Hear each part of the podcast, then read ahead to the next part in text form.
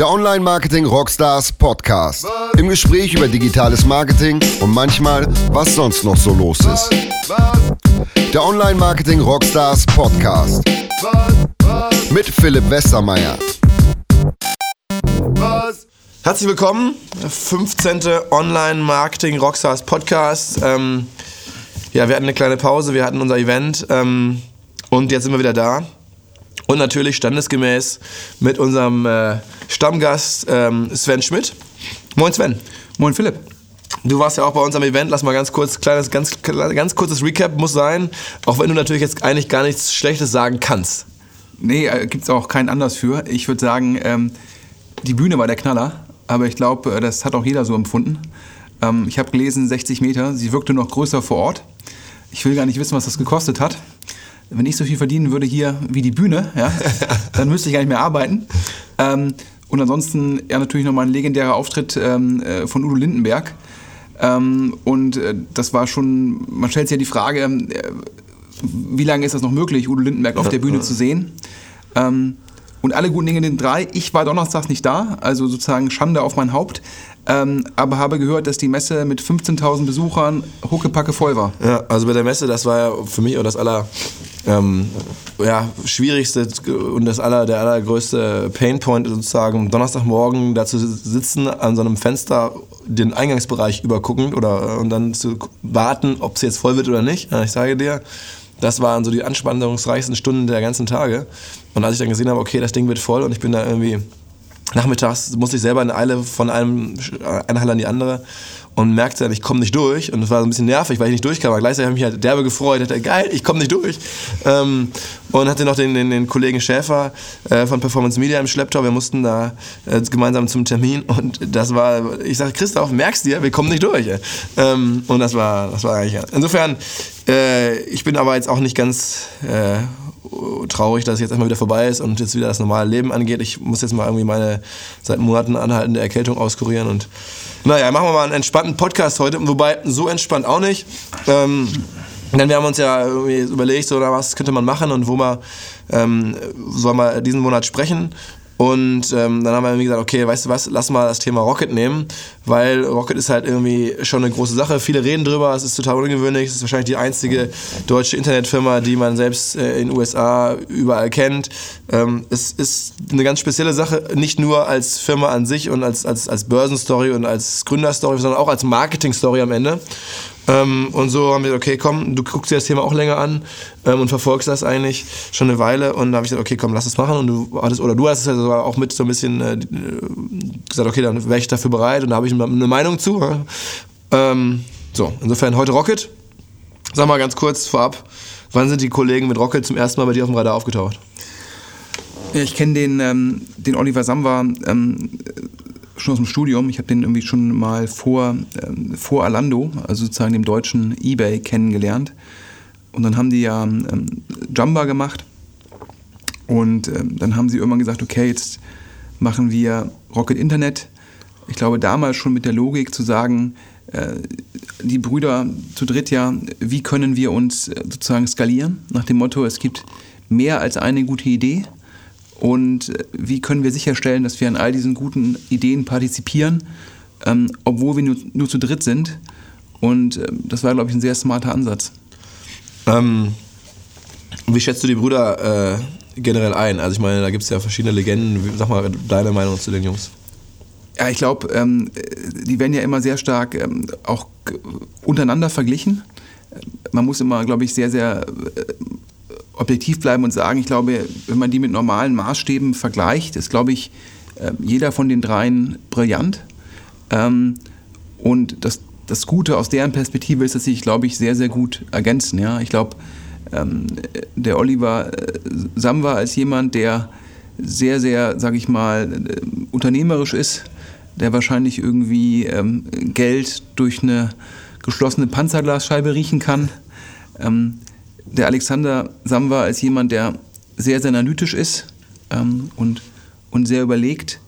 Ähm, und dann final der Marc Samwa, der, glaube ich, ähm, sehr gut repräsentieren kann und äh, sehr ruhig und sehr souverän rüberkommt und damit wahrscheinlich auch immer im gewissen Rahmen sozusagen da Olli auch gut ausgleichen konnte.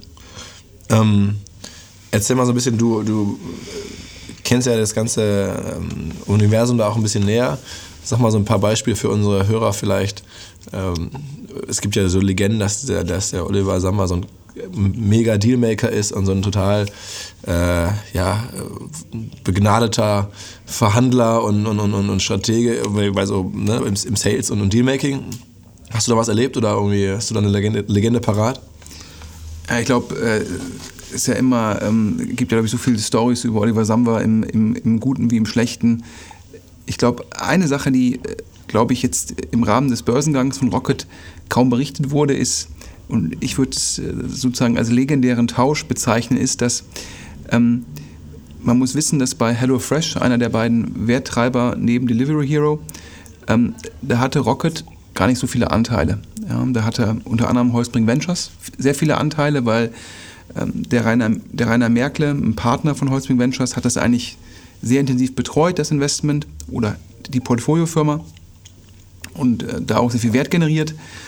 Und dann hat aber der Olli Samba gesehen, dass es, äh, dass es gut läuft und hat, hat es geschafft, ähm, vor dem Börsengang ähm, die HelloFresh-Anteile von Holzbring Ventures zu tauschen gegen Rocket Internet-Anteile. Weil er, glaube ich, verstanden hat, dass es für die Partnerschaft von Holzbrink attraktiv sein könnte, dass die Anteile an Rocket bekommen, die dann zeitnah liquide werden, also die man sozusagen, ähm, die man dann verkaufen kann.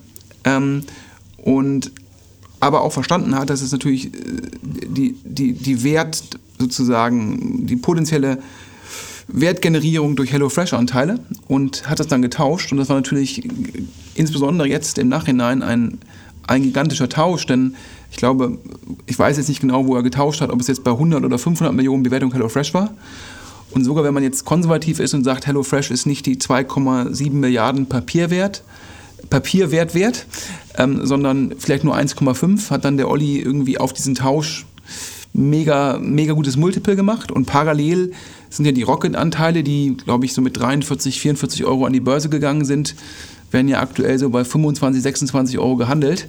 Das heißt, ähm, ich glaube, da hat er so irgendwie sein Geld versechst, versiebenfacht. Und das zeigt halt, wie gut der Oliver die Bedürfnisse von seinen Verhandlungspartnern versteht äh, und dann auch genau weiß, wie er was positionieren muss. Und ich glaube, er kann in solchen Fällen auch unglaublich charmant sein. Ja? Was er nach Hörensagen nicht immer ist zu seinen Portfolios. okay, da habe ich auch mal irgendwo äh, Storys drüber gehört. Ähm, sag doch mal, würdest du jetzt heute selber investieren in Rocket und wenn ja, short oder, oder langfristig oder, oder eher so ein bisschen Daytrading? Ja, ich glaube, also erstmal äh, vorweg sollte man ja immer am Anfang sagen, äh, volle Transparenz. Ähm, ich bin ähm, mittel, mittelbar ähm, halte ich Rocket-Anteile. Ähm, und das hört sich jetzt an wie so ein Widerspruch. Ich bin aber sozusagen langfristig äh, durchaus skeptisch, was die, äh, was die Rocket-Anteile äh, angeht. Aber ich glaube kurzfristig, dass äh, noch da Upside vorhanden ist, weil ich glaube, dass der, dass der innere Wert, also sprich die Anteile an Delivery Hero, an HelloFresh, der Cash, dass der immer noch mehr wert ist als die aktuelle Börsenbewertung. Ähm, und warum bist du langfristig skeptisch?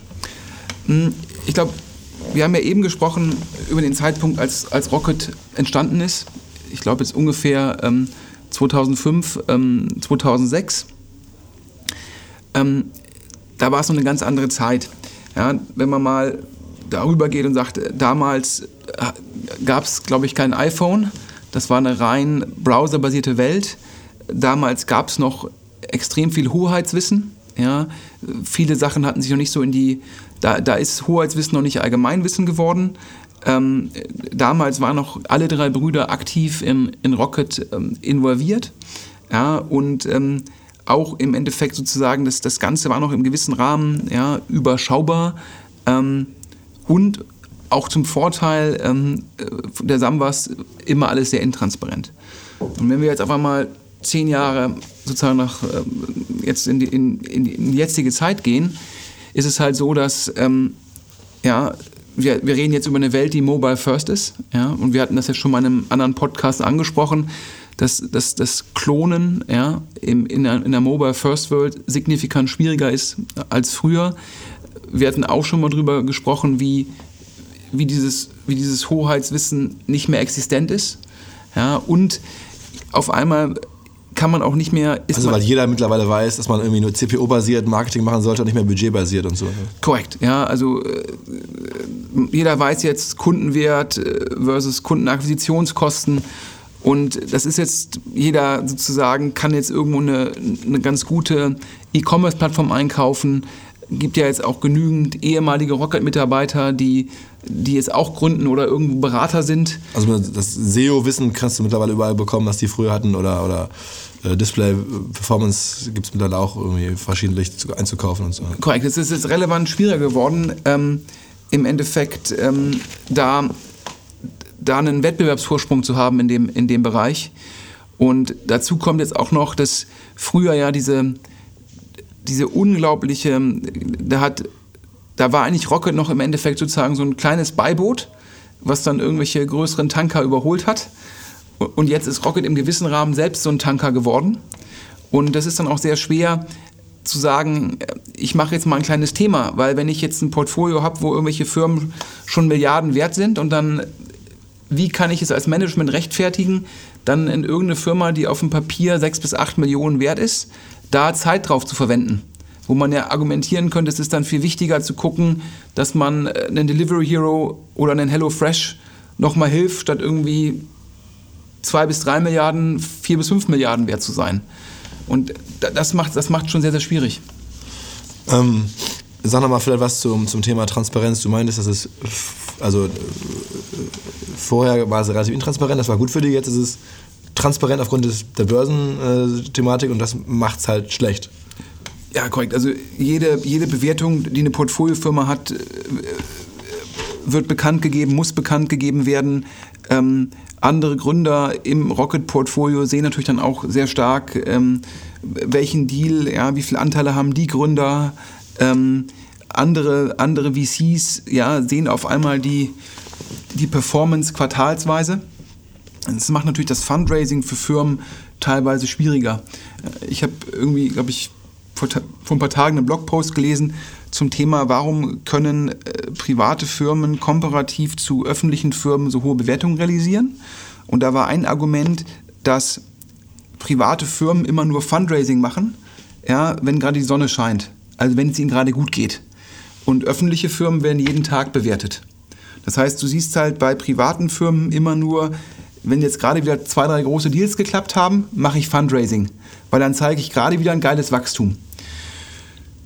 Und Rocket hat das Problem, dass man jetzt quartalsweise oder jedes halbe Jahr, äh, teilweise auch indirekt über die Quartalszahlen von Chinnewick, Zahlen zu den Portfoliofirmen bekannt gibt. Das heißt, jeder sieht, wie entwickelt sich die Gross Margin bei Westwing oder Home24. Und, und, und früher sozusagen, glaube ich, äh, hatte der Olli natürlich diese eine Stärke, wie vielleicht auch ein Steve Jobs, ja, sozusagen dieses Reality Distortion Field. Der konnte sich nach irgendwo hinstellen, Sachen verkaufen und konnte das so überzeugend tun, ähm, dass er auch hart an den Zahlen vorbeireden konnte. Und jetzt gibt es ja diese ganzen äh, Berichte, und jeder kennt die Zahlen und das macht es halt signifikant schwieriger. Deshalb bin ich mir nicht ganz sicher, ob so ein börsennotiertes Vehikel, ähm, ob das jetzt eigentlich nachhaltig die, die richtige Entscheidung ist. Ich glaube, kurzfristig war es halt sehr vorteilhaft, weil man auf einer sehr hohen Bewertung ja, sehr viel Geld einsammeln konnte um das, um das Thema nochmal abzuschließen, ich glaube, einen Punkt hatten wir auch schon darüber gesprochen, im Marketing-seitig ist TV-Werbung, ne, dass die so die ersten waren, die das machen konnten, hatten da sozusagen TV-Einkaufswissen und waren die ersten, die im TV unterwegs waren mit, Werbung. Und das ist ja mittlerweile auch, haben wir schon mehrfach im Podcast darüber gesprochen, nicht mehr so einfach, weil mittlerweile ist jeder Werbespot irgendwie eine Online-Firma und das nimmt natürlich dann Traffic weg. Und äh, wie gesagt, die, Einkaufswissen gibt es überall und alle wissen, was so ein Spot mittlerweile wert ist und ähm, entsprechend sind die Preise ein bisschen runter und alle profitieren davon. Ja, ich glaube, nach dem Motto, ja, äh, mit Zalando, da waren sie mit die ersten, die, äh, sage ich mal, Performance Marketing im Fernsehen umgesetzt haben mit damals noch innovativen Tracking-Lösungen, ja, um zu gucken, welches Format funktioniert, welcher Spot funktioniert, welches Placement in der Werbeinsel funktioniert. Aber auch dieses damalige Hoheitswissen ist erst in der Zwischenzeit, ähm, ja, sage ich mal, äh, sehr stark in der Szene verbreitet. Ja? Und äh, dazu kommen dann Pro7 Sat1, die ja sehr viele Media for Equity Deals gemacht haben. Und dementsprechend, ja, ich weiß noch, als Zalando gegründet wurde, hieß es immer so, ja, wenn man so einen Deal haben will, dann geht man zu Rocket und der Oliver Samwa und der kann dann einen Mega-Deal mit Pro7 Sat1 machen. Und in der Zwischenzeit bedarf es da keines Intermediärs mehr. Da kann man auch direkt zu Pro7 Sat1 gehen. Dann lass noch mal ähm, ein bisschen über, über Leute reden, weil was ich bei Rocket auch schon faszinierend finde, wir haben es gerade schon gesagt, äh, in Berlin gibt es so wahnsinnig viele Leute, die jetzt gerade im Marketingbereich, wo ich mich ganz gut auskenne, irgendwie äh, alle sagen, ich war mal bei Rocket und jetzt habe ich eine geile Agentur oder ich bin jetzt super, brauche das doppelte Jahresgehalt, weil ich war mal irgendwie bei Rocket und das ist ja schon so ein fast geflügeltes Wort. Ich habe mal irgendwie bei Rocket oder bei Zalando gearbeitet, im, im, für Marketingleute, egal welchen Bereich, fast alle Bereiche sind zulässig, SEO, Display, Affiliate und so fort. Hat man so eine, so eine ähm, Kompetenz und das ist bei einigen sicherlich zutreffend, bei anderen aber wahrscheinlich auch nicht. Ja? So, und jetzt, aber wenn man das so beobachtet, dann hat man das Gefühl, Wahnsinn, wie viele Ex-Rockets Rockets es gibt. Ähm, ist das ein Problem? Also erstmal ist es natürlich super für den Standort Berlin, ja, weil dadurch natürlich im Endeffekt das Ökosystem entstanden ist. Ähm, da muss man auch sagen, sicherlich ähm, für jetzt sozusagen die Allgemeinheit äh, sicherlich das, wo man dem Oliver Samba danken muss oder auch den Samba-Brüdern, also auch dem Marc und dem Alexander, dass sie halt in Berlin ein Ökosystem geschaffen haben. Ich glaube, ohne die drei Brüder wäre Berlin heute nicht so weit, äh, wie es ist im europäischen Vergleich. Ähm, und äh, klar, ich glaube halt, viele Leute nutzen halt ähm, Rocket und Zalando ja, als, als Qualitätssignal im, im, im Online-Bereich, so wie du wahrscheinlich, wenn du jetzt irgendwie ähm, äh, in der Automobilbranche arbeitest, sagst, ich war bei Porsche oder ähm, du im Konsumgüterbereich sagst du, ich war bei Procter Gamble, L'Oreal ja, oder Henkel. Ähm, aber klar, es werden halt immer mehr, ja. Also weil natürlich der Apparat Rocket und der Apparat Lando ist in der Zwischenzeit riesengroß, ja. Des, des Weiteren, die Leute drehen sich weiterhin sehr schnell und dadurch gibt es da jetzt natürlich sehr, sehr viele ähm, Ex-Rocket und Ex-Zalandos im Markt. Ich glaube, was ich glaube ich jetzt, das ist glaube ich nur der natürliche Gang der Dinge. Ich glaube, was, ein, was ich sehe, ist eher die Frage, kann Rocket wirklich die guten Leute halten und an sich binden? Und das ist ja die Kernfrage. Dass irgendwann mal die, ja, der Mittelbau sagt, ich will das doppelte Gehalt, dann musst du halt sagen, hm, können wir hier intern nicht darstellen. Und wenn es dann ein externes Angebot gibt, dann geht der. Was aber meines Erachtens, wenn du dir mal anguckst, hm, ich glaube, da gab es ja auch schon von euch einen, einen Post zu auf Online Marketing Rockstars, die Auto 1 GmbH, ja, also bekannt durch Wer kauft dein Auto. Nach Hörensagen machen die jetzt eine neue Finanzierungsrunde, auch eine Bewertung von zweieinhalb Milliarden Euro. Und ähm, da hat Rocket keinen einzigen Prozent dran. Und das ist halt echt überraschend aus zwei Gründen. Zum einen die beiden Gründer. Ja, der eine ist ex-Groupon, also ex-City-Deal. Und der andere ist ex-Home24. Also sprich, das sind ja, ureigenste Portfoliofirmen von, von Rocket. Und, ähm, und ist auch eigentlich meines Erachtens auch ein, auch ein sehr typisches Rocket-Thema, weil man es halt ja, durch, durch aggressive Werbung skaliert und dann international sozusagen ausrollt. Und das ist dann schon kein gutes Zeichen, wenn man das Talent ja, der Gründer intern nicht erkannt hat. Nach Hörensagen sind die Gründer auch gar nicht auf Rocket zugegangen, weil sie Angst hatten, dass Rocket das Thema selbst klonen würde. Und dass man es auch nicht rechtzeitig mitbekommen hat, um dann noch Konkurrenz zu machen. Und das, das ist jetzt ein Beispiel für ein sehr erfolgreiches Startup.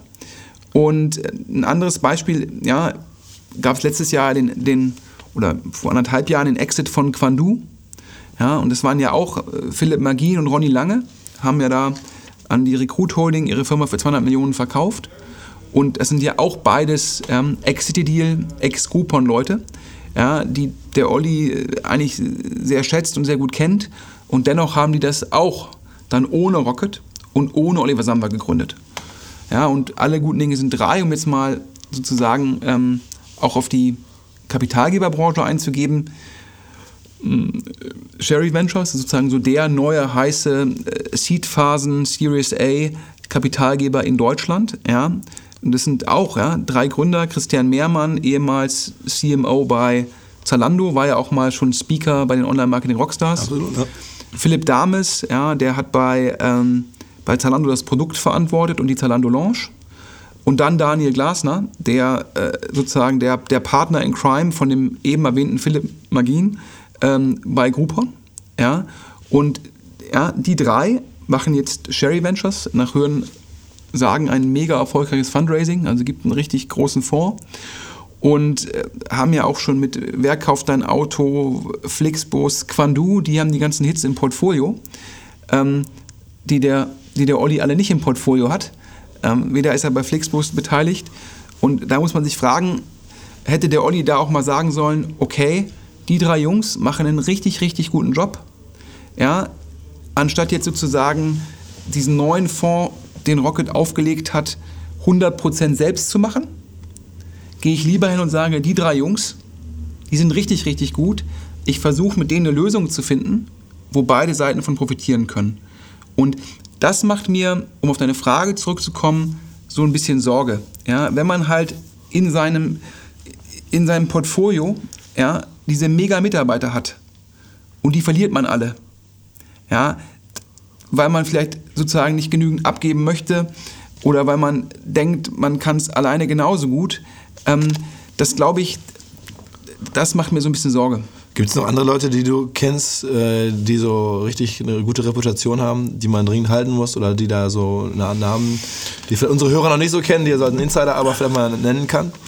Ja, ich glaube, in den letzten äh, Wochen und Monaten sind ja viele Leute bei, bei Rocket gegangen. Ich glaube, das hat ja die, äh, die, die Gründerszene hat darüber sehr viel berichtet. Ich glaube, es gab jetzt die Woche auch ähm, einen Post zu, zu der neuen ähm, HR-Personalchefin von Rocket. Darunter gab es spannende Kommentare zu lesen. Kann man, ähm, würde ich jetzt hier nicht eins zu eins wiedergeben wollen. Ähm, aber wo man halt auch gesehen hat, dass solche Abgänge, ich glaube, die, äh, die Ex-Personalverantwortliche ist halt von Rocket ist, glaube ich, zu, zu, zu Wuga gegangen. Und ähm, das ist, glaube ich, schon ähm, nicht gut gewesen für Rocket. Ähm, jetzt muss man, glaube ich, mal gucken. Ja, ich glaube, in der Branche bisher kaum bekannt, also in der, in der allgemeinen Branche, aber in der, in der VC-Branche sehr, sehr bekannt ist der, der Matthias Müller. Das ist ähm, sozusagen eigentlich so das Trüffelschwein ähm, von, von Rocket Internet. Ähm, denn der ist an diesen ganzen Stil-Themen dran und ähm, hat zum Beispiel auch ähm, das, das Rocket Investment in, in Movinga ähm, begleitet. Und der, der macht da schon einen sehr, sehr guten Job, ja. Und ist da jetzt auch lange dabei und kann, glaube ich, auch mit dem Oliver Samba entsprechend gut umgehen. Ähm, und ein paar andere Investments vielleicht, äh, die dir Hoffnung machen? Ja, ist ja ganz spannend. Ich habe ja gerade, wir hatten ja schon mal über Movinga hier in dem Podcast ja, Lead Generation, äh, Lead Generation gesprochen. Und dieses Thema Lead Generation ist ja in Berlin in der, in der Kapitalgeberbranche gerade, ich sag mal, hip. Ähm, und, also eigentlich ein Online-Marketing-Thema. Lead Generation ist ja pure Online-Marketing. Korrekt. Ich glaube, Lead Generation ähm, ist pures Online-Marketing. Ähm, man muss aufpassen, dass man beim Lead Generation nicht zum reinen, sozusagen, dass es nicht reines Arbitrage wird, sondern muss halt auch eine Marke aufbauen, weil man sonst halt die Gefahr hat, und da gab es ja diesen, äh, die Keynote ähm, auf den Online-Marketing-Rockstars zu, zur Macht der, der großen vier, Google, Amazon, Apple und Facebook ähm, dass die nicht den ganzen Wert über ihren Kundenzugang aus deinem Modell raussaugen. Äh, das heißt, ich glaube, es ist, Lead-Gen ist in der Anfangsphase eigentlich pures Online-Marketing und irgendwann muss so ein Lead-Gen in Branding übergehen, ja, um Nachhaltigkeit zu haben. Und da hat ja, ähm, hat ja äh, Rocket ähm, zuerst in Movinga investiert und dann kam ja die Indexrunde danach, die ich erwähnt habe. Und jetzt haben ähm, Index und Rocket zusammen ein Investment gemacht und zwar in Homebell. Ähm, Homebell ähm, von einem der beiden Svoboda-Brüder, der andere macht Barzahlen. Das ist, ich sag mal so, ein Movinga rund um ähm, ja, deine Wohnung, dein Haus. Also da kannst du halt irgendwie den Elektriker, den, den Malermeister sozusagen bestellen also all das, was du halt ab und zu im Haushalt brauchst, was da repariert werden muss. Mhm. Ähm, und ähm, da, da, fand ich ganz spannend, das ist das, ist das dritte gemeinsame Investment äh, von, von Rocket mit, mit Index. Ähm, das dritte ist ähm, Pets Daily, ähm, wo auch neben, neben Rocket und Index auch äh, Project A beteiligt ist. Das ist ähm, auch so ein Thema, glaube ich, im ersten Podcast drüber gesprochen, so vertik vertikal integrierter E-Commerce, also wo du die ganze Wertschöpfungskette begleitest. Und Pets Daily ist, glaube ich, ähm, hochwer hochwertiges Tierfutter für deinen Hund und deine Katze. Wobei, da gibt es im Markt, ähm, also ich weiß nicht, ob es üble Nachrede ist, ja, also ähm, ob das die Konkurrenz irgendwie Rocket nachsagt, da heißt es im Endeffekt, Rocket hätte da sehr, sehr stark überzahlt in den Deal.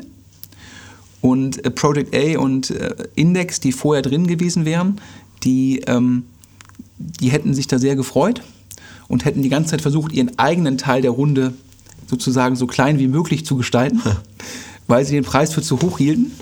Und äh, da ist ja, glaube ich, so eine 7 Millionen Euro Runde bekannt gegeben worden. Und angeblich, also reines Hörensagen, würde Pet Steli nur 30.000 Euro Umsatz im Monat machen. Also wenn das stimmt, äh, hat da Rocket. Äh ein mega Marketing-Thema, ne? Also ich meine, so ein Pit Daily, wenn du so irgendwie jetzt Leute dazu überreden willst, äh, ja, bei einer noch relativ unbekannten Marke deutlich mehr für Tierfutter zu bezahlen als woanders, das ist ja hartes Marketing, das du da leisten musst. Ich, ich persönlich, äh, absolut. Ich glaube, das ist eher Konsumgütermarketing äh, als irgendein Technologie-Play. Ich war überrascht, dass das Project A macht. Ich war überrascht, dass das Index macht. Und ich war dann noch umso überraschter, dass Rocket scheinbar diese, diese, diese Monsterbewertung ähm, gezahlt hat. Ähm, weil ich, ich, glaube halt, ähm, ja, letztendlich äh, kann ich vielleicht irgendwie Jeans ganz gut irgendwie, so, wie ein Bonoboss, halt äh, direkt online verkaufen. Aber ich glaube halt, zum Schluss so ein Tierfutter wird er doch sehr stark dann über einen Zoo Plus oder über einen Amazon oder auch über, ähm, über Offline-Läden wie Fressnapf verkauft. Und dann hat das eigentlich nichts mehr mit Technologie zu tun, sondern dann ist es ein reines irgendwie, ich versuche eine Marke aufzubauen im Tierfutterbereich. Also ich finde, das ist, ähm, das hat jetzt für mich zu wenig mit Technologie zu tun. Ja, also, ähm, aber es zeigt dir halt auch, dass sehr viel Geld im Markt ist und dann halt auch diese, dass Leute bereit sind, in Felder zu investieren, die jetzt vielleicht gar nicht so nah an ihrer Kernkompetenz sind. Wo wir gerade über Marketing sprechen, lass vielleicht noch einmal drüber sprechen, weil ist ja eigentlich auch Marketing, wie man es schafft, überhaupt so viel Kohle einzusammeln, wie jetzt in den verschiedenen Portfoliofirmen, in der Rocket Holding und über die verschiedensten äh, ja, Töpfe, die es da mittlerweile gibt, ist, sind, wenn man das alles so zusammen sich anschaut, das ist ja mehr als wahrscheinlich, weiß ich nicht, die halbe europäische oder vielleicht sogar die ganze europäische VC-Szene. Ähm, also was, was machen die da an Marketing Richtung Kapitalgebern oder Richtung ja, Investoren so gut, dass sie diese Kohle bekommen? Ist es nur der Zalando-Erfolg oder, oder was ist es? Ich glaube, es ist sicherlich Zalando als, als Leuchtturm-Investment, aber sicherlich auch, dass der Olli unglaublich vertriebsstark ist, unglaublich charmant sein kann, einen unglaublichen guten Zugang zu äh, reichen, ja, äh, wohlhabenden Menschen hat, die dann irgendwie ein Family Office haben und von denen dann Geld einsammelt. Aber er kann natürlich auch sagen, hey, wir haben Alando gegründet, das ist eBay Deutschland mega erfolgreich. Ähm, wir haben Jumper erfolgreich gemacht, obwohl es irgendwie zu Anfang gar nicht so funktioniert hat, äh, wie wir uns das gedacht haben. Das heißt, wir haben ein sehr, sehr erfolgreiches Modell umgestellt. Dann haben wir Rocket gemacht, aus Rocket äh, kommt Zalando. Ja, und jetzt haben wir auch äh, hier mit Delivery Hero und HelloFresh die nächsten beiden Milliarden-Themen im Portfolio. Ähm, das heißt nicht nur, dass der, dass der Olli äh, sehr vertriebsstark ist, er kann natürlich auch eine gute Geschichte erzählen. Aber dann ist es ja wirklich nur eine Person. Also es geht dann gar nicht so sehr um eine Marke, es geht wirklich nur um, um die Kraft dieser einen Person. Ja, ich glaube, ich glaube, dass jetzt der nach Hörensagen, der Alexander Samba, ähm, der ist jetzt nicht mehr so aktiv bei Rocket und der Mark Samba auch nicht mehr. Das heißt, natürlich wird, wird ein Rocket Internet aktuell sehr, sehr stark getrieben, nur noch in Anführungsstrichen von Oliver Samba. Also es ist so ein bisschen so. Aber ist es ein Brand im Investorenmarkt? Ist das eine, also oder, oder warum die Menschen in die wir, Pension Fund Manager in den USA und irgendwelche indischen Stahlmagnaten und russische Oligarchen alle investieren da ja rein. Also gibt es da eine Brand oder ist es mehr oder weniger, dass der Kollege Samba die alle abklappert und dann überall weltweit einsammelt oder gibt es da irgendwie so ein, so ein, so ein auch ein Marketing an solches? Ich glaube einfach, dass es, also äh, Oliver Samba ist Rocket Internet, Rocket Internet ist Oliver Samba. Ich glaube, das äh, kann man schwer trennen. Und äh, ich glaube, der, Olli weiß, auf welche Knöpfe man drücken muss. Und äh, der redet natürlich mit solchen Leuten auch auf Augenhöhe. Ja? Ähm, das macht es halt wahrscheinlich auch einfacher, als wenn man als Bettler kommt. Ähm, und äh, da hat man dann gleich sozusagen den Anknüpfungspunkt. Und äh, da haben die Jungs sich natürlich auch schon einen Bekanntheitsgrad aufgebaut, ja, also nach dem Motto, ähm, jede PR ist gute PR. Auch die wahrscheinlich negativen ähm, Klonberichte, Vorwürfe in der ja. amerikanischen Wirtschaftspresse haben wahrscheinlich eher geholfen, die Marke global bekannt zu machen, als dass es sie ihnen geschadet hat. Und, und es gibt ja so auch irgendwie, zumindest habe ich das mal so mitbekommen, damals Investments in Facebook oder, oder irgendwie andere US-Firmen direkt, ähm, um da halt irgendwie so in den USA zumindest irgendwie auf den Radar zu kommen bei, bei, bei anderen ja. Investoren, äh, nach dem Motto, das sind mehr Marketing-Investments, so wie es ja auch Springer macht, in Airbnb und so investieren, um halt irgendwie auf den Radar zu kommen bei amerikanischen Kapitalgebern, oder? Ja, ich glaube, das war damals äh, angeblich 15 Millionen Euro in Facebook investiert, ich glaube in LinkedIn investiert und haben da damals, glaube ich, ähm, ähm, sicherlich sich damit auch ein Netzwerk eingekauft ähm, und Zugang, ähm, wobei sie ja darauf gar nicht so stark aufgebaut haben, weil sie eigentlich dann nichts in den USA gemacht haben. Und ich glaube auch, ähm, der Versuch dann in den USA im Seed-Bereich zu investieren, war, glaube ich, nicht so erfolgreich. Und man hatte es ja eigentlich auch gar nicht versucht, mit irgendwelchen Firmen dann in die USA zu gehen, sondern ähm, aber ich glaube, allein das Facebook-Investment, wo sie, glaube ich, zum richtigen Zeitpunkt die 15 Millionen Euro investiert haben, wird ihnen sicherlich äh, vielfach ihr Geld zurückgezahlt haben. Ähm, und ein Punkt, wo ich auch dachte, dass vielleicht könnte das auch ein Grund sein, dass jetzt ja, es gibt ja so einen, so einen Megatrend in digital äh, zu investieren und irgendwie in Startups zu investieren. Alle machen das auf einmal, was über Jahre nicht so gemacht wurde. Und es gibt ja dann auch wahrscheinlich gar nicht so viele, weltweit so viele Vehikel, die überhaupt sozusagen größere Summen absorbieren können, ähm, wo man sagen muss, äh, also wenn ich jetzt als Pension Fund Manager irgendwie 100 Millionen anlegen muss, damit irgendwie das bei mir einen Unterschied ausmacht, äh, wo will ich die rein investieren? Dann kann ich ja nicht jetzt irgendwie in einen kleinen europäischen Fonds stecken. Oder so, ne? Absolut, es ist viel Liquidität im Markt und der Olli sagt halt hier Rocket Internet, ja, digital, teilweise Emerging Markets und der bietet den Leuten halt Anlagemöglichkeiten. Ja, ob das dann für die Anleger immer vorteilhaft ist, das wird die Zeit zeigen. Also jedenfalls die Börse hat das ganze Marketing äh, noch nicht so gekauft, das läuft nicht so optimal. Äh, ich bin auch so ein bisschen da klein investiert und kenne deswegen die Kursschwankungen äh, von meiner App. Ähm, aber äh, warum ist das so? Kommt da noch was? Was würdest du so, so was, was haben sie falsch gemacht? Ja, ich glaube, immer falsch gemacht ist immer, immer eine harte Aussage, weil letztendlich ja, glaube ich, schon ähm, alles äh, für die Reichtumsposition der Sambas jetzt nicht nachteilig, ähm, weil sie ja Im Börsengang war es ja so, da ist das Ganze ja so als Plattform gepitcht worden. Und wenn ich mich jetzt recht entsinne, bei diesem Börsenkurs, bei dem IPO-Kurs von 43, 44 Euro, da war diese Rocket-Plattform mit 2 Milliarden bewertet. Das heißt, wenn man von der damaligen Marktkapitalisierung den Wert der Portfoliofirmen abgezogen hat und den Wert des Cashs abgezogen hat, dann blieben 2 Milliarden übrig. Und das war der Wert der Plattform. Und das ist natürlich schon mal äh, ein Brett. Wenn die davon irgendwie 50 Prozent gehören von den 2 Milliarden, ähm, dann hast du schon mal einen guten Job gemacht.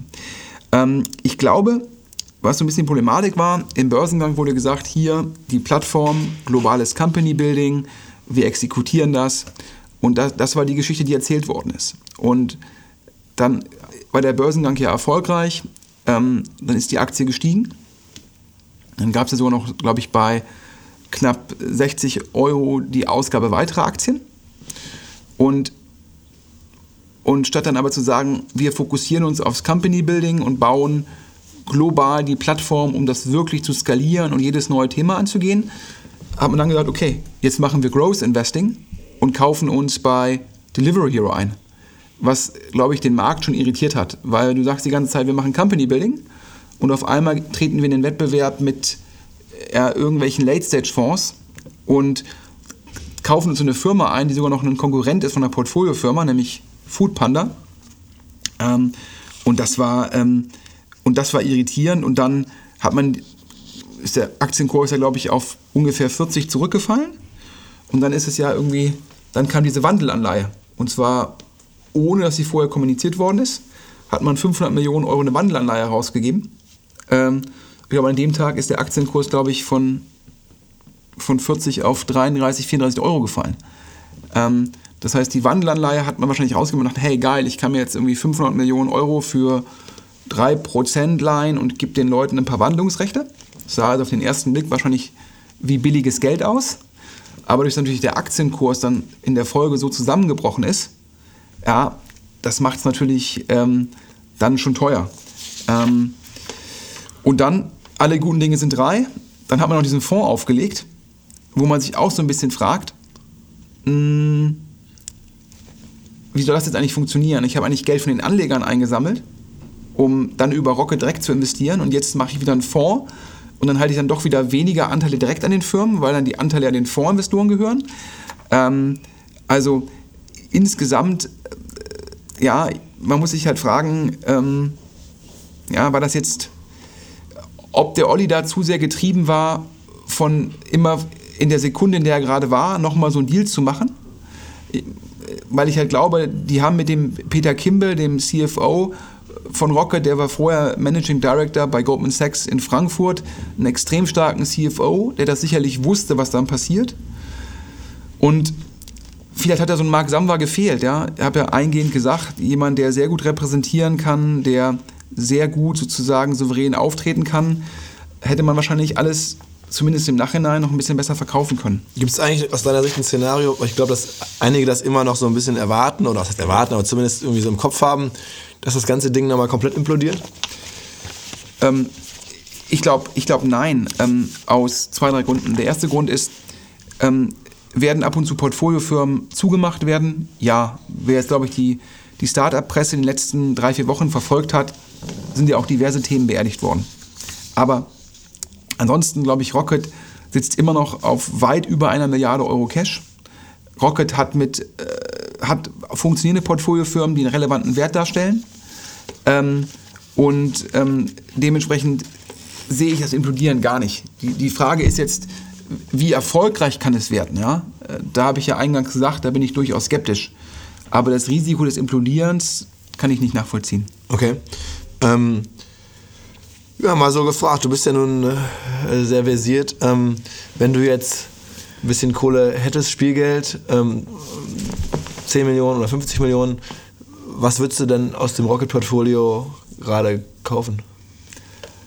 Ich glaube, es ist schwer zu sagen. Es hängt ja auch immer von der, von der Risikopräferenz ab. Ähm, da gibt es ja Themen wie so ein Delivery Hero, wo man jetzt sagt,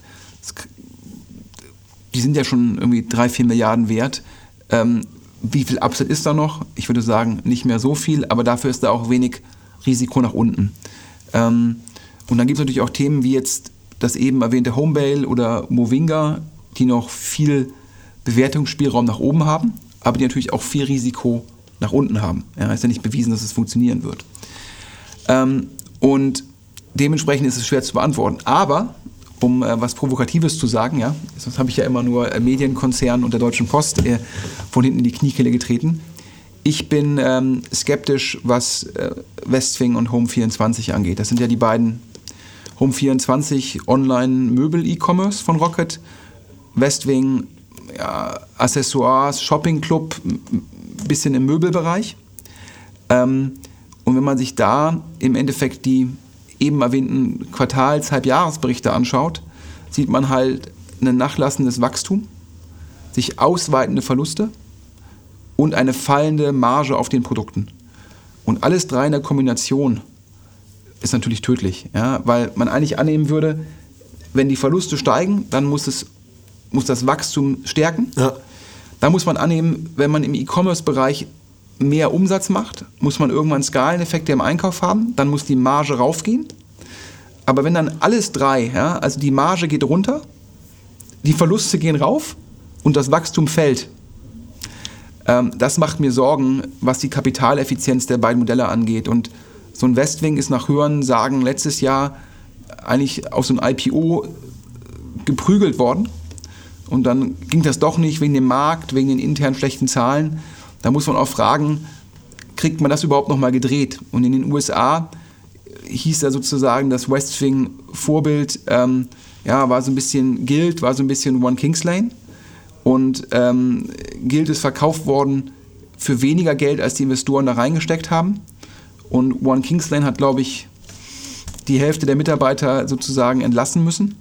Das heißt, auch das Modell wird vom Markt sehr skeptisch gesehen. Und daher würde ich sagen, statt irgendwo 10 bis 50 Millionen zu investieren, würde ich, wenn es ginge, würde ich West Wing und Home 24 auf den aktuellen Bewertungen eher shorten. Okay, krass, interessant. Das ist ja meine Aussage. Ähm, hm. und international kann man wenig, wahrscheinlich wenig sehen, so Indien oder generell die ganzen Emerging Markets. Ja, da habe ich jetzt auch nur aus der Presse die Diskussion wahrgenommen. Ich glaube, ähm, zum einen gab es da um Food Panda, ist da in einem Wettbewerb. Food Panda ist der Rocket Delivery Hero Klon oder äh, Lieferservice-Anbieter, ist in Indien, glaube ich, in einem Wettkampf mit zwei, drei anderen, die extrem viel Geld haben und es ist so, vier Leute versuchen gerade diesen Markt zu erkaufen und Foodpanda läuft nicht und ich glaube, Foodpanda äh, soll zugemacht werden oder soll verkauft werden. Und dann gibt es ja in Indien aktuell auch diesen, ja, da gibt es im Valley immer viele Posts zu, ja, wer wird das Amazon von Indien? Und da gibt es auch zwei, drei Anbieter, die da mit Milliarden im Marketing um sich werfen. Also ich, ich habe bewusst Milliarden gesagt und nicht Millionen. Ähm, und da da gibt es glaube ich auch so einen Zalando-artigen ähm, Anbieter von Rocket und der sieht da halt überhaupt kein Land. Ja, und ich glaube, Olli wollte ihn zumachen laut Presseartikeln. Und Schöneweg hat gesagt, äh, wir versuchen es nochmal und hat über das Board den Druck ausgeübt und jetzt ist da scheinbar nochmal Geld reingeflossen. Ich habe, glaube ich, 20, 30 Millionen gelesen. Ob das jetzt hilft gegen äh, Amazon, Flipkart und Co., das bezweifle ich auch. Und das zeigt dir halt auch, dass es dann immer noch mal äh, in, in, in gewissen Märkten äh, noch mal Anbieter gibt, die haben dann noch dickere Eier und noch mehr Kohle. Und dann fühlt sich Rocket so, wie sich manche Anbieter in Deutschland wiederum gegen Rocket gefühlt haben. okay, okay. Ähm, glaubst du eigentlich, dass die ganze Story von Rocket sozusagen live geschrieben wird oder gibt es da irgendeinen Masterplan? Also wenn man sich das so anschaut, dann hat man schon das Gefühl, das ist auch irgendwo äh, sehr, äh, ja, dem ganzen Zeitgeist einfach mitgegangen. Auf einmal war Geld da, dann hat man natürlich andere Sachen gemacht, als wenn kein Geld da gewesen wäre und haben Sachen funktioniert, dann konnte man andere Sachen machen, als wenn sie nicht funktioniert hätten. Also ist logischerweise alles kommt mir das sehr sozusagen ähm, die Story sozusagen geschrieben, während sie passiert, wird, wird die Geschichte, die Strategie gemacht oder glaubst du, dass es dann doch irgendwie schon so ein ein, zwei, drei Jahre vorausgedacht wird, wie die Firma äh, sich entwickeln soll? Ich, ich, ich, ich befürchte ein bisschen, dass vieles opportunitätsgetrieben ist. Ähm, auch deshalb, weil sicherlich der Alexander Samba, der ja sozusagen in der Branche als der Analytiker und der Denker bekannt ist, jetzt nicht mehr im Tagesgeschäft involviert ist. Ähm, und der macht jetzt irgendwelche ja. anderen oder, oder, gar nichts mehr, oder? Also jetzt ein kleiner Exkurs, ja. Ähm, in der Branche heißt es sozusagen, ähm, der würde das Family Office der Sambas leiten, also sprich das eigene Geld ähm, der Samba-Brüder anlegen. Und ähm, ich habe da jetzt keine Details, aber ähm, alle Leute sprechen immer mit, mit extremer Hochachtung vor ihm, denn er hätte irgendwie schon vor, vor Jahren Immobilien in Berlin gekauft und äh, das, das hätte irgendwie zu sehr attraktiven Preisen und das, das Immobilienportfolio hat sich hervorragend entwickelt und hätte generell das Geld der Sambas äh, brillant angelegt. Ähm, und glaube ich, sitzt, sitzt in München und kümmert sich da primär äh, um, um die Vermögensdiversifizierung der Samba-Brüder und hat dann weniger Zeit, sich operativ um die einzelnen Portfoliofirmen zu kümmern. Denn ja, man hört ja immer, dass zum Beispiel bei Zalando sicherlich Alexander Samba derjenige der drei Brüder war, der da am meisten Input gegeben hat. Sicherlich hat Oliver Samba immer das Fundraising mit, äh, in der ersten Runde mit Tengelmann und dann mit Schönewick begleitet. Aber sozusagen zusammengearbeitet als Ansprechpartner mit, mit Robert Gens und David Schneider hat Alexander Samba. Und sehr analytisch, sehr zahlengetrieben und auch sehr visionär. Und um jetzt auf deine Frage zurückzukommen, von außen würde ich sagen, das fehlt Rocket so ein bisschen. Ja, wir haben ja eben über die verschiedenen Kapitalmaßnahmen gesprochen, der Börsengang, dann nochmal weitere Ausgabe von Aktien, dann die Wandelanleihe, dann der Fonds und alles wirkt für mich immer so ein bisschen ähm, getrieben nach dem Motto, ich kann jetzt nochmal kurz ein bisschen Geld einsammeln und dann mache ich das mal. Anstatt sich zu fragen, wie muss Rocket in drei bis fünf Jahren aussehen, was sind die Werttreiber und worauf fokussiere ich mich? Das bringt mich natürlich zwangsläufig zur Frage, wenn du jetzt da irgendwie übernehmen müsstest, weil irgendwer, weiß ich nicht, äh, von Baum fährt und man würde sagen, okay, jetzt musst du das hier äh, alles nach vorne bringen. Was würdest du machen? Also es wäre natürlich, ähm, wenn, wenn, man mal träumen darf, ja, ja. ich, äh, ich glaube, ich bin davon weit entfernt. Ähm, ich persönlich würde mich halt fragen, ja, wie löse ich diesen potenziellen Interessenskonflikt auf zwischen Company Building und Investieren? Ähm, und dann nochmal, wie löse ich den, den Interessenskonflikt mit dem, mit dem Fonds und dem Company Building auf? Ähm, das finde ich erstmal, erstmal sehr schwierig. Da muss man sich Gedanken drüber machen, wie man sich überhaupt aufstellt. Ja, angeblich heißt es jetzt, dass ähm, äh, bei den neuen Investments und solche Firmen wie äh, Homebell oder Movinga Olli zusagen würde, er klont das nicht. Ich kenne jetzt die Verträge nicht, daher kann ich nicht äh, beurteilen, was stimmt. Ähm, darüber müsste man sich Gedanken machen, wie man strukturiert. Ich glaube generell, um eine Sache zu sagen, strukturell, ich glaube, Oliver Samba, habe ich ja schon eingangs gesagt, ich glaube, es gibt wenig intelligentere Leute, aber ich glaube, auch dessen Tag hat nur 24 Stunden. Und als Rock noch relativ klein war, war das vielleicht zu handhaben. Aber jetzt reden wir über einen Milliardenkonzern und man gewinnt den Eindruck, dass von der 1 Million Euro Seed-Runde bis zum 500 Millionen Growth-Deal von ähm, den Entscheidungen, wann, zu welchem Kurs, wo HelloFresh an die Börse geht, ähm, bis hin zum Fundraising im Mittleren Osten, alles von Oliver Samba persönlich getrieben wird. Und ich glaube, das ist strukturell nicht nachhaltig. Das heißt, ich persönlich würde wahrscheinlich sagen, ähm, zwei Dinge. Eine, eine, Vierteilung der Firma, indem ich zum Beispiel sagen würde, aha, ähm, es gibt einen Bereich, der macht neues Company Building, der halt sozusagen spannende Themen scannt, sich fragt, können wir damit Company Building, haben wir da eine Chance? Dann einen zweiten Bereich, der die schon gestarteten Company Building Aktivitäten betreut, weil irgendwann, wenn so ein Company Building rausgeht aus der Seed-Phase äh, und dann schon größer ist, dann bedarf es anderer Hilfeleistung, als wenn es jetzt irgendwie klein ist und wir geben Gas. Das dritte ist ein Bereich, der sich nur um Seed und Series A Funding kümmert, also ähm, sozusagen einen, einen, einen VC innerhalb von Rocket, der nur das tut. Und dann nochmal sozusagen so ein so ein Bereich, der macht Growth Funding, halt die größeren Tickets. Wenn also Rocket nicht nur ein bis zwei Millionen investiert, sondern 20, 30, 40, 50 oder mehr. Weil ich glaube, dass alle vier Bereiche sehr unterschiedlich sind. Und ich glaube auch nicht, dass der Olli, ja, trotz seiner Prozessorgeschwindigkeit, alle Entscheidungen aktuell immer auf einer sauberen Datenbasis treffen kann. Weil das, das ist gar nicht möglich. Und deshalb würde ich halt viel stärker, und da hatten wir drüber gesprochen vorhin, gucken, dass ich für diese vier Bereiche oder drei oder fünf Bereiche, wie man das auch immer strukturiert, gute Leute finde, die diese, Bereiche, diese Bereiche leiten. Ja? So wie ein Christian Mehrmann hätte den Bereich Seed and Series A leiten können, zusammen mit einem Matthias Müller. Ähm, ein ähm, der Olli könnte sich jetzt irgendwie darum kümmern, äh, dass er halt im Endeffekt die neuen heißen Themen macht. Ähm, aber es kann nicht einer alles machen. Und dementsprechend würde ich halt gucken, wie kann man ins Team investieren. Denn auch die ganzen großen, erfolgreichen Investoren, ob es jetzt ein Sequoia ist oder ein Benchmark, das sind alles Teams.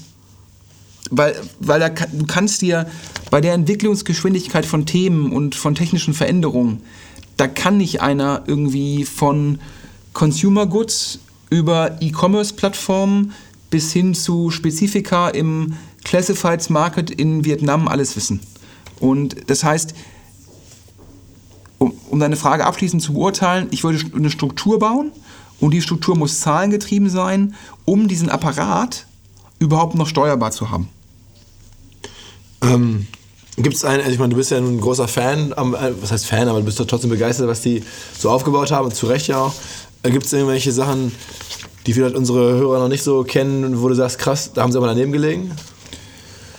Ja, das ist, ähm, da gibt es so ein, zwei Geschichten, die ja so ein bisschen an das anschließen, was ich gesagt habe. Ähm, die, die Sambas waren mal investiert über ihren ähm, European Founders Fund. Das war ein, ursprünglich mal ein Vehikel außerhalb von Rocket zusammen mit United Internet als Geldgeber. Heutzutage kann man so ein bisschen diesen Global Founders Capital das, ähm, als Nachfolger im, innerhalb von Rocket bezeichnen.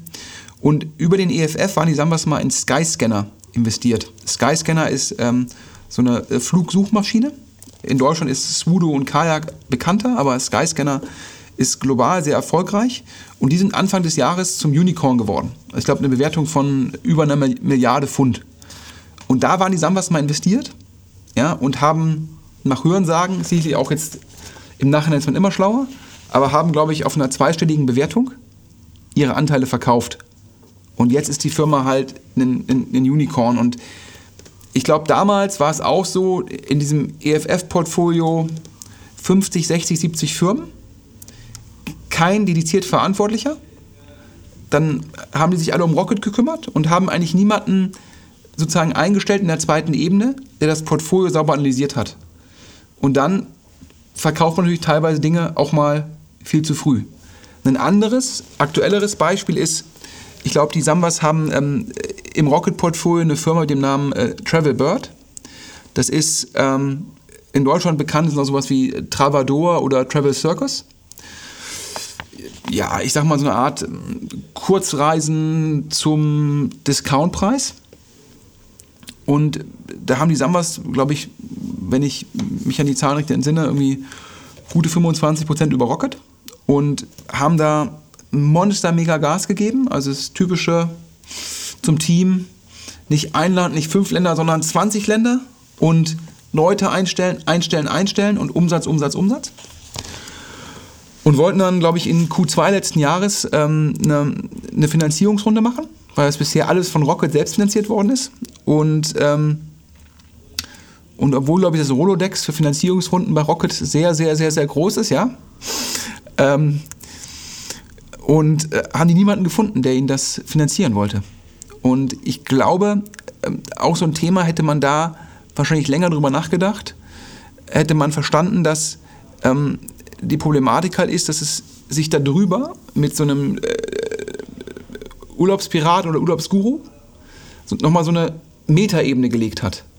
Und dementsprechend die Kunden immer wieder neu gewonnen werden müssen. Das heißt, es gibt scheinbar eine sehr, sehr geringe Wiederkaufsrate und man ist auf der ersten Order negativ, weit negativ und hat dann extrem schnell expandiert, hat also nochmal dazu noch riesige Overhead-Kosten generiert.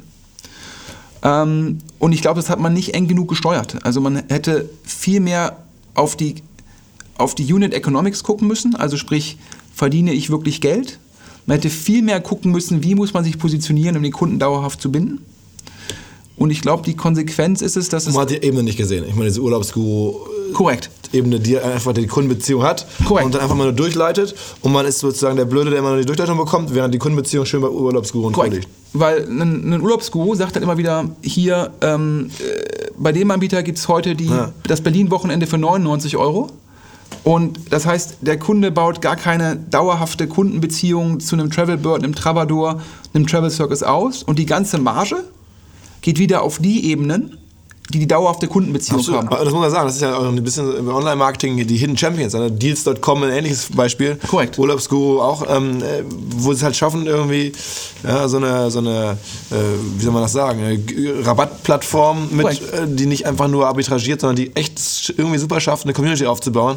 Und aus Marketing-Sicht ist das vielleicht irgendwie echt was, was, was die besser können als irgendwelche äh, Incubation-Companies. So, ne? Ja, ich glaube, wir hatten ja schon mal über MyDeals gesprochen, die das jetzt im Tech-Bereich sehr erfolgreich machen und ähm, die Urlaubspiraten sind ja auch eine Schwesterfirma von MyDeals. Ja. Urlaubsgurus ist, ist unabhängig. Und ich glaube, das hat man halt einfach äh, bei Rocket übersehen und hat halt auch diese Portfoliofirma überhaupt nicht eng gesteuert. Man hat immer gesagt, wachsen, wachsen, wachsen. Ah.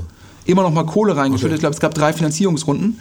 Und das ist wieder mein Beispiel. Ich glaube, ähm, man kann nicht, egal wie gut man ist, wenn man irgendwie im Portfolio über 100 Firmen hat, dann hat man ja sogar Schwierigkeiten, sich zu erinnern, wo man überhaupt beteiligt ist. Und wie soll man die dann steuern? Und ich glaube, dafür bedarf es halt Strukturen und guter Teams. Ähm, Nochmal zwei Marketingfragen zum Abschluss. Eins, ich habe mir das schon ein paar Mal so die Frage gestellt, hätte eigentlich Rocket bei all dem Geld, was sie in Marketing investieren, über ihre Portfoliofirmen nicht auch Marketingfirmen selber im Portfolio haben müssen, ja. weil da geht ja das Geld hin am Ende. Ich meine, ein, ein Criteo hat ja wahrscheinlich substanziell Geld bekommen von, von Zalando und, und, und Westwing und, oder, oder, ähm, oder Home24 und anderen und eine Sociomantic, eine ähnliche Geschichte. Selbst eine Zanox hat schon immer ja. davon profitiert, dass es Rocket oder, oder Sambas gab mit, mit, mit, mit Jamba und I Love und äh, später halt auch mit, mit einem Zalando und Groupon. Also eine, eine Zanox ist ja stark von denen gefüttert worden und da gibt es ja weitere Beispiele. Ähm, aber scheinbar haben die keinen Bock auf AdTech. Haben die da zu viel Angst vor? Ist das richtig, falsch? Also ich glaube, äh, sehr valider Punkt. Ja. Äh, ich bin jetzt AdTech-Skeptiker. Darüber hatten wir in den vergangenen Podcasts ja auch schon ein bisschen gesprochen. Ja. Ähm, und sicherlich hätte ich jetzt auch an Rocket Stelle gesagt, ja, mich darauf zu fokussieren, das macht jetzt irgendwie keinen Sinn. Aber man muss zumindest jetzt ex post sagen, wäre vielleicht sinnvoll gewesen, zu einem Kriterium zu sagen, äh, bevor du halt sozusagen unser ganzes Volumen bekommst, ja, äh, Groupon, Zalando, Home24 und so weiter und so fort, bekommen wir von dir 10% Option und dürfen wir zum Preis X die Anteile kaufen. Dann hätte man sozusagen im gewissen Rahmen an dem Wert, den man dann ah. geschaffen hat, partizipieren können.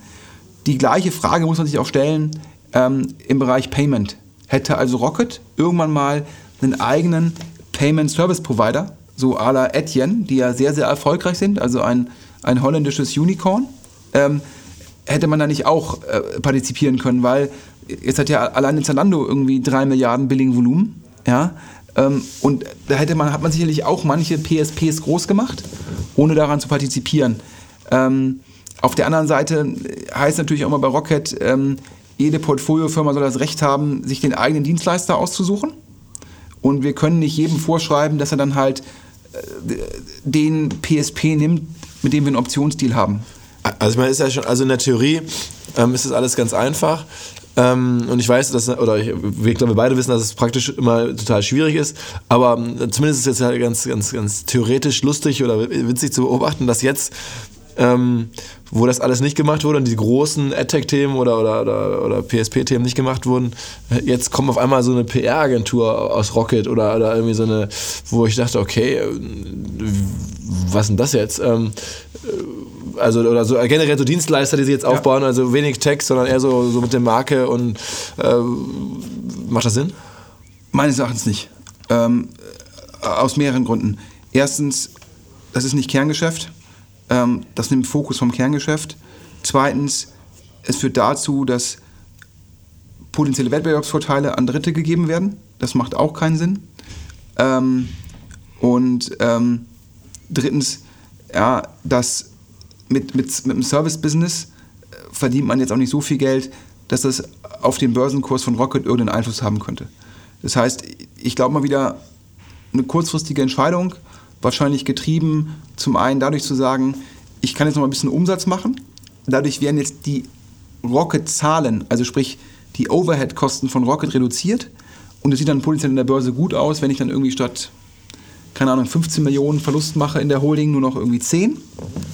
Und das Zweite ist wahrscheinlich, dass man versucht, damit Leute zu halten, indem man halt, ich glaube, der, der PR-Chef von Rocket, da war erst die Idee, der gründet im Rahmen von Rocket eine neue PR-Agentur. Hat er gemacht, dieses Rocket. Also ja, aber ist, ist, ist er nicht dann gegangen? Da ist er, ja, genau. Äh, ich habe es irgendwie ja, ist, ist glaube ich, auch jetzt gegangen. Ja, nicht so eng absolut. verfolgt, aber ich glaube, um dann halt zu sagen, hier, du hast bei uns die Möglichkeit, eine eigene PR-Agentur zu gründen, um dann halt auch Gesellschafter zu werden. Ähm, aber ich glaube halt, die Problematik ist, wenn man einmal so einen Deal macht, dann kommt der CTO, sagt, ich möchte gerne eine Technikfirma gründen. Dann kommt der CMO, sagt, und ich würde gerne eine, eine Performance-Marketing-Firma gründen. Und auf einmal will jeder gute Mitarbeiter seine eigene Servicegesellschaft im Rahmen von Rocket gründen. Ähm, und dann, dann, bindest du dir nur Komplexität ans Bein. Ähm, ich glaube, Rocket muss sich die Frage stellen, was ist unsere Kernkompetenz? Und wie können wir die sozusagen, wie können wir einen Wettbewerbsvorteil nachhaltig schaffen? Ähm, und das Dritte ist, welche Themen sind groß genug, damit sie den Einfluss auf unsere Börsenbewertung haben. Und das wären die Fragen, ja, die ich als Aufsichtsratsmitglied ähm, dem Vorstand stellen würde. Alles klar. Ja, besser kann man ja so einen Podcast fast nicht zum Ende führen.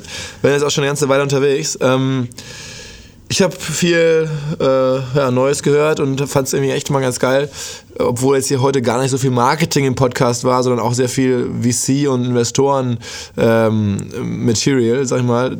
Das ist ja auch mal ganz erfrischend und für uns als Marketing-Menschen mal eine andere Welt äh, zur Abwechslung und ich glaube bei Rocket durchaus gerechtfertigt, darüber mal nachzudenken. Ähm, fand ich äh, mega gut. Ich bin gespannt, äh, wie die Hörer das finden, was wir dazu an Resonanz bekommen. Ähm, hast du noch was? Nee, ich glaube, ähm, sind wir ja noch einigermaßen so in der Stunde geblieben. Ja. Wollen wir nicht zu lange überziehen. Ja.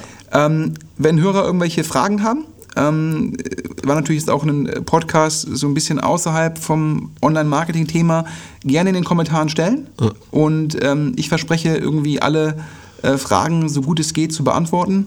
Und falls wir hier zu viele Anglizismen verwandt haben, auch da gerne Rückfragen. Das, das große Sorry immer, wenn man da in, in diese Investorenthemen sozusagen ab, abrutscht, ist die Gefahr groß, dass man zu viele Anglizismen in den Mund nimmt. Dafür ein großes Sorry. Ich hoffe, das in den Kommentaren alles erklären zu können. Vielen, vielen Dank. Alles klar. Ähm, ich glaube, jetzt für alle, die die Sven Schmidt Podcasts gerne mögen, ähm, fängt jetzt eine harte Zeit an. Genießt diesen Podcast, denn der nächste, den schaffen wir, glaube ich, aus organisatorischen Gründen erst irgendwie Ende April oder so. Ähm, also insofern jetzt der letzte Sven Schmidt Podcast, der große Rocket Podcast, wird jetzt eine Weile stehen. Ähm, wir machen natürlich trotzdem weiter, ganz normal jede Woche. Abonniert uns.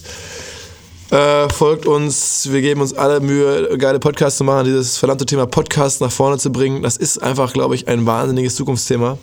Äh, ja, ansonsten vielen Dank, Sven, und dann bis spätestens Ende April. Danke, Philipp. Ciao, ciao.